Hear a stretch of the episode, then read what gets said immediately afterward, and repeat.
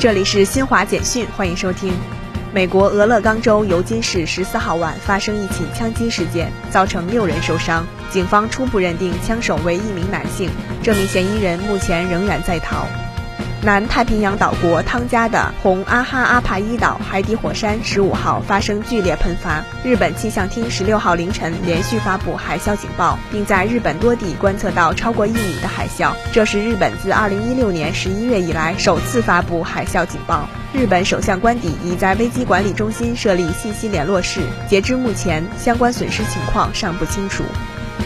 记者日前从中科院古脊椎动物与古人类研究所获悉，利用 CT 技术和镜像原理，科学家首次复原出生活在约二十万至十六万年前的古人类许家窑人较为完整的头盖骨。推算的脑容量表明，许家窑人是迄今为止发现的中更新史脑容量最大的大头人。相关成果已发表在国际期刊《人类进化》杂志上。以上由新华社记者为您报道。